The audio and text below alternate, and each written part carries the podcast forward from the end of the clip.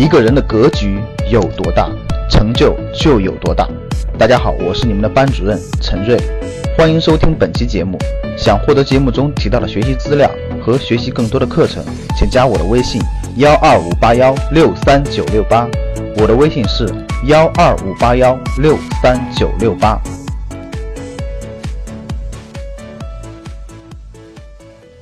那上一期内容呢，相信各位听众都听到了，我讲了一个关于行业生命周期知识点。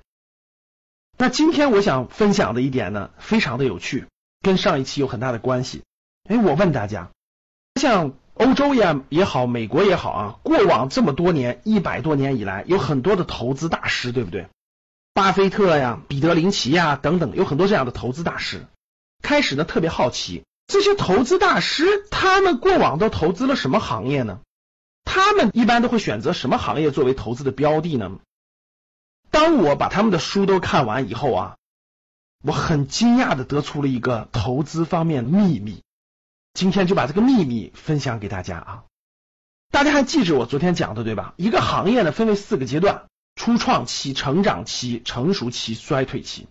投资大师们所选择的行业都有一个重大的特征，就是这个行业的生命周期非常长，这个行业的成长期和成熟期非常之长，可以说它的衰退期很晚很晚都不到来，或者说到现在都没有到来。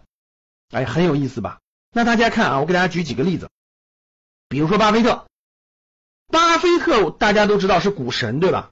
巴菲特重仓的行业，其实大家只要稍微了解一些投资的，基本都了解。巴菲特重仓的什么可口可乐呀、宝洁呀、沃尔玛呀，大家知道这些都是典型的什么消费品行业。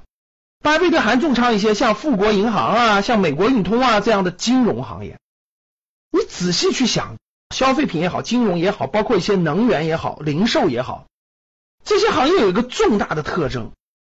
它的成长期特别长，成熟期也特别长，到今天也其实也不能算衰退。那大家想想，这些消费品衰退了吗？没有衰退呀，它可能增长已经不明显了，但它没有衰退啊，每年还小幅增长。比如说可口可乐啊，比如说美国最大的富国银行啊，比如说宝洁这样的公司，它可能增长性下滑了，它属于成熟期了，但是它并没有衰退啊。医疗型的公司也是这样的。再比如说，再给大家举两个例子，比如说很著名的投资大师。曾经的戴维斯，戴维斯家族的三代人，大概在一百多年的时间里啊，成就了百亿富豪的家族。戴维斯家族一直投资的就是什么？就是银行保险。银行保险衰退了吗？其实没有衰退，它算成熟期，但它就没有衰退。它都是咱们老百姓日常需要的。它的成长期非常长，然后成熟期非常长。我们还有很多啊，比如说彼得林奇，彼得林奇选了很多消费股。曾经加拿大的投资大师斯蒂芬。他也是一样的，他选择的也是这种消费呀、金融啊、医药啊等等这样的。当我研究了十多位这种投资大师以后，我发现他们选的为什么都是集中在这些消费类、金融类、医药类、物流类等等这种方向呢？是不是行业的生命周期有很大的关系？这些行业它都有一些共性：成长周期长，成熟期长。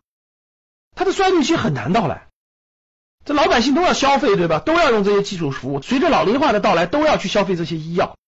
这些属性带来了这些行业诞生了太多的大的投资大家。通过我今天给大家讲的这些投资大家所选的这些行业，对你有什么启发呢？对我们的投资有什么特例吗？啊，老师，这都是百多年的了，我们未来不遵循这些了，我们未来选的都是科技股。选的未来都是跳跃性增长的、爆发性增长的科技股，我们都不选这些，真的是这样的吗？这些好的行业的好的企业是否认真研究过呢？是否对它的行业、对它的商业模式有所了解呢？所以奉献给大家今天这个节目，希望大家认真研究这些很有价值的行业。好的，非常感谢大家，欢迎大家关注我们的微信号，与我们互动和交流，谢谢大家。想获得更多投资理财、创业财经等干货内容的朋友们，请加微信幺二五八幺六三九六八及我们的 QQ 交流群六九三八八三八五，六九三八八三八五。